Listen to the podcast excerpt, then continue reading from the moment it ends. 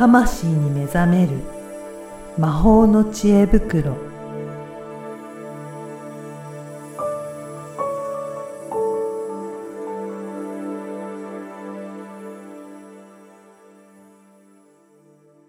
こんにちは、小ラボの岡田です。こんにちは。リアルスピリチュアリスト橋本由美です。ゆみさん、今回もよろしくお願いしおます。願いします。今回はリスナーさんからご質問が来てるということなので、はいぜひそこから紹介いただけるでしょうか。はい。はいえっ、と、ラジオネーム、山の民さん。うん。えっ、とですね、こう、ちょっと読ませていただくと、はい。今日、座禅をしている最中に、うん自分の中に二つの異なる魂があることに気づきました。まあ、これは感覚として気づいたと。一人の肉体に魂が二つ宿ることはあるのでしょうか？また、あるのであれば、そのような人の幸せな生き方はありますか？おー。すごいですね。すごいですね。なんか魂がある、二つあることが感じ取られたっていうことなんですね。そうなんですよ。えーえそういうことは実際あるんですか？えーとですね、私そういう事例は聞いたことはないんですうんが、うん。あの、そして今までのクライアントさんでもうん。ないはないんですが、うん。えーとね、一つの魂がうん二つの肉体に宿るっていうのは事例として聞いたことがあります。逆に、魂が一つなんだけど、肉体が分かれてるっていう。はい。そそれは、あ、の、これ私が体験じゃなくて、うんそういうあの事例というのは聞いたことがありますと。これはどんな状態なんでしょうね。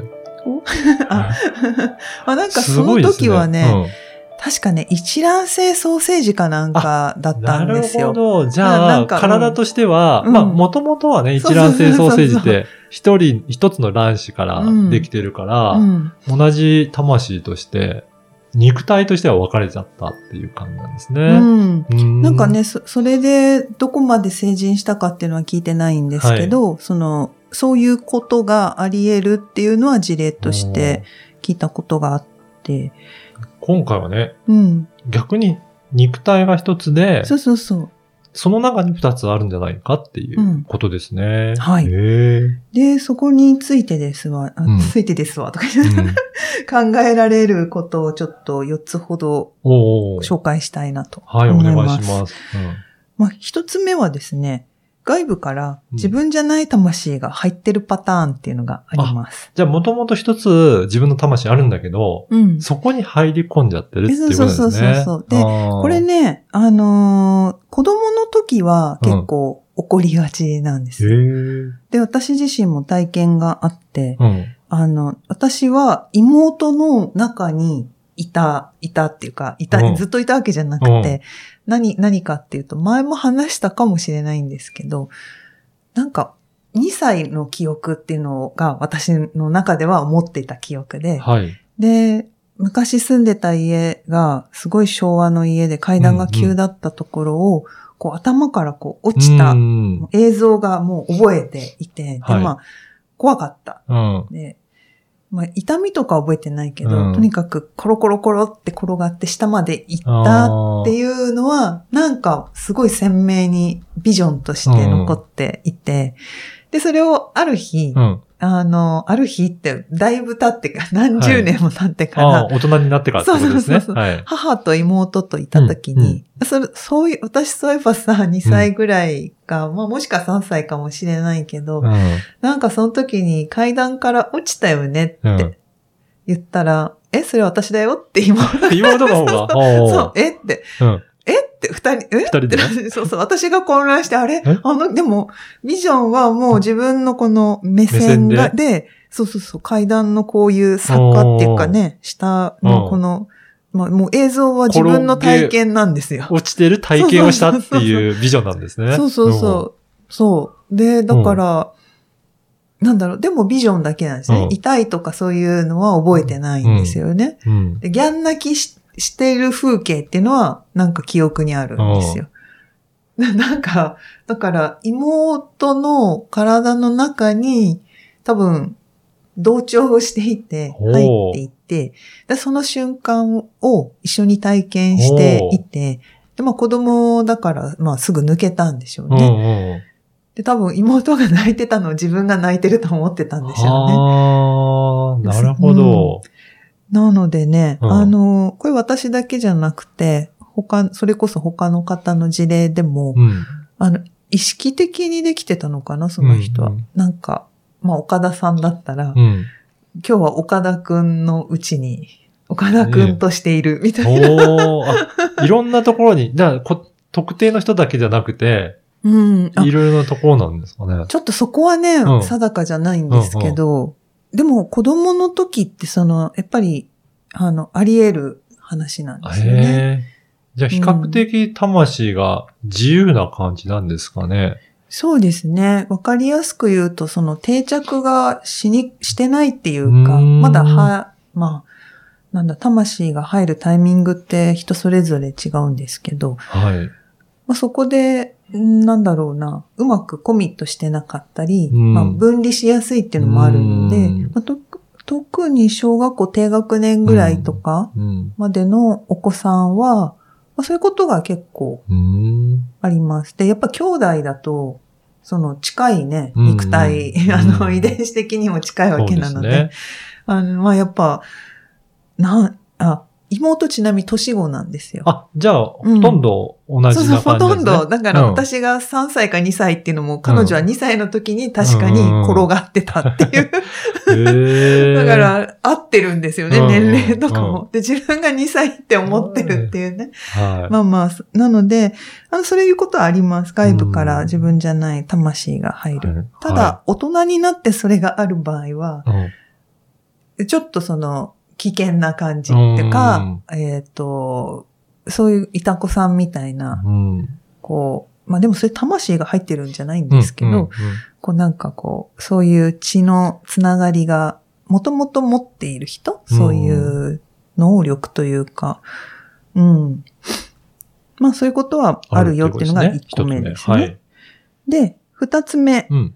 あのーこう、ソウルとスピリットっていう風に分けてるんですけど、魂と肉体側のまあ、魂みたいな、うんうん。うん霊体って言えばいいかな。はい。と、えっと、アカシックリーディングの講座だだと分けてお伝えするんですね。はい。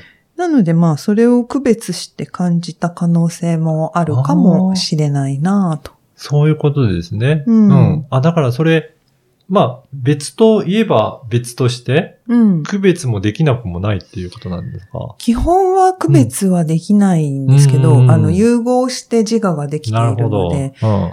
区別、むしろできない。あうの、ん。なんだろう。カフェオレになったらミルクとコーヒーね分けられないのと一緒です。ないですね。うんうん。うんでも元々の素材は別そうそう物がそうそう混ざり合ってるっていう感じそう、ですね。別々のね、コーヒーとミルクが出会っちゃったはい。感じ。はい。いう感じですよね。でもね、一緒になってるから、そうそうそう。分離はできないんですよね。だから自分の中でコーヒーという自覚もあれば、ミルクという自覚もある。そういう意味で区別としてど感じる可能性があるんじゃないかなと。じゃあ、それが二つ目それがの可能性二つですね。目ですね。で、三つ目は、あの、ツインソウルの存在を感じたはい。パターンかな。これはどういった存在なんですか？これはですね、うん地球に来る、はい、入ってくるときに、うん。おな、魂の、まあ、周波数っていうかうんうん波動っていうか、あるんですよ。で、それが全く似通った魂と、まあ、くっついて入ってくるんですね。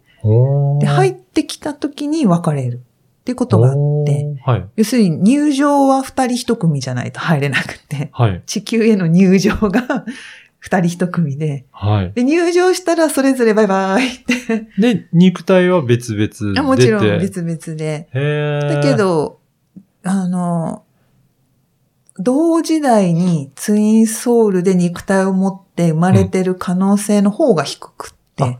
それは時代も超えてうん。る場合が多いんですか？そうなんです、そうなんです。へだから、ツインソウルが肉体を持ってない場合は、うん存在として感じうる可能性があるなと。ーああ。あ、じゃあそれを感じて二つ魂があるように感じる可能性もある。ていうことですそうかね。、うん、まあ、ここはね、うん可能性として考えられるケースかなと。ということですね。うん、そうんの、それはね、リーディングとかをやっていて、はい私のツインソウルは生まれてますか、どこにいますかって質問とかに答えるのへで、まあ、そうすると、探しに、アカシックで探しに行くわけうなんです。ん。で、うん生まれてないよとか、うんうん。あ生まれてるけど、なんか違う国だよとか、うん。まあ、なんか、カップルとかだとね、あ、うんその人ツインソウルだねとか。あ、そういう場合もあるんですか？うんあるんですね。だから、まあこれは瞑想中にって言って書いてあったので、うんうんまあなんか結構こっちパターンはあり得るんじゃないかなという。ーんってはい。うんじゃあこれが三つ目。はい。はい三つ目。で、四つ目。うん。これはまあ思い違いなんじゃないかあ、思い違い。は あ勘違いなんじゃないかと。うんまあまあ、あのーなんていうのかな。えーっと、まあ、例えばですね、辛い状況にあったり、まあ、精神的にこう追い込まれたような状況の時って、うん。人はなんかこう精神的にこう逃げ場所みたいなのがあるんですよね。心の逃げ場みたいなのがあって、うんで、これは私も8歳の時に体験してるんですけど、はい。8歳の1年間だけ記憶がなくて、で、こ、れ、その時にすごい家族がごたごたして、うん。相当ショックが大きくて、うん、まあ寂しかったりしたんですよね。で多分病気がちだったのがその頃が多かったと思うんですけど、うんなんかその時の記憶が本当に思い出せなくて、うんアルバム見ても思い出せなくて、おー、そうなんですねうん。私その3歳ぐらいから年、1年ごとに1個、必ず1個ぐらいはエピソードを覚えてるんですよ。うん3歳の時こうだった、4歳の時こうだった、みたいな。なんか2年生だけ、その小学校をこう振り返った時に、うんあ、5年生の時に、4年生の時に、うん。2年生の時何してたんだろうってなって、はい。で、まあ自分でリーディングしにして、何してたかなって言ったら、まあ高次元存在に避難してたり、えっ、と、存在じゃない。高次元っていうか、なんか多次元にうん。こう意識が避難していたりして、えーまあやり過ごしてたっていうのがあるんですよね。うん。で、まあそういうふうに大人になってもなんか精神的なショックを受けると、そこの記憶だけうん。自分を守るためにうん抜い抜けてるとかあるじゃないですか。うんまあそういうのがね、えー起こる可能性があって、で、やっぱり成人し、幼い時って結構ピュって逃げられるんだけど、うんうん成人してる場合だと、うん、それこそ常識とかはい。考えとか理性とか、うんまあいっぱいあるので、まあそうすると、なんか自我が分離し、自我の分離を体験することによって、もう一つの自分を守るみたいな。そういうこともね、あるんですよね。じゃあそれを魂がなんか二つあるように、うんもしかしたら感じてる可能性があるっていうことですか？そうですね。うん別。にひ一つなんだけど、そうそうそうそう。対比してる状態を感じて。そうそうそう。なんかこう、そう、まあこれはしこう心理学的な話になってるんですけど、やっぱそのね、とあの、避難、逃避してる私と、現実を生きている私と、っていううふうに、まあ、こう、感じてしまって、それを魂と思い違っているっていうことも考えられると。おー。あじゃあ、いいくつか、4つの今日はね、パターンを教えていただいたんですけど、そういったパターンで、うんうん。もしかしたら感じてるかもしれないなっていうのが考えるんですね。そうですね。うん。まあ、じゃあ私はどれですか？って聞かれたら、それはもう個人セッションじゃないとわかんないよね。逆に個人セッションして、えーい受けていただければ、うん大体そこもどれかがわかるようになるんですか、そうですね。まあ、うん。その人の状態とか状況とかうん。伺って、うん。で、まあ、その、いただいた文章に、そのような人のうん。幸せな生き方はありますかって書かれていらっしゃるので、はい。幸せ、この、こういう状態で生きるっていうのは、何かが多分辛いなって感じていらっしゃるんだと推測しました。ので、まあ、もし辛い状況があるならば、うん精神的にうん自分をこう分けてね、うんそういう自分とこういう自分。表の自分と裏の自分みたいな、うんまあ、可能性もあるっていうのが、まあ、4番目に言ったことなんですけどね。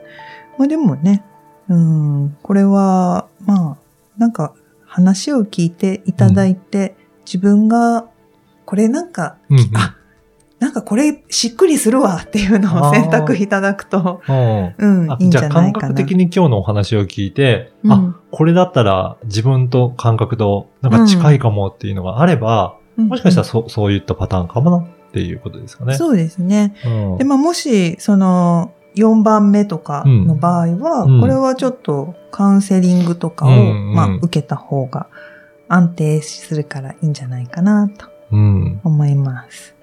ね。ぜひそういった方もね、えーと、ちょっとカウンセリングとかを受けていただいたりとか、セッションを受けていただいてすればいいかなと思いますね。うん、で、うん。今回みたいに、ぜひいろんな方からね、うん。あの、ご質問もいただけるといいですよね。そうですね。うんはい。なので、まあ、えっ、と、ご質問もそうだし、うんなんかこう、ちょっとしたご相談とか、はい。まあ、人生相談、あの、うん。ミノモンタンの はい。人生相談みたいなのでも構いませんので、うん。送っていただければと思います。送っていただくときはどういったところから送っていただくのがいいですかね？えっと、説明欄に、うん。あの、ポッドキャストの、ん。まあ、感想とか、はい。あの、ラジオネーム入れてくださいとか、うん。あの、まあ、読み上げた時に本名でいい人は書かなくていいんですけど、はい。あの、フォームをのリンクがあると思うので、はいそのフォームからあの入力していただくといいかなと思います。はい。ぜひね、ゆみさんにちょっと聞いてみたいなという方は、ポッドキャストの説明欄のフォームからお問い合わせいただければと思います。はい。ゆみさん、今回もありがとうございました。ありがとうございました。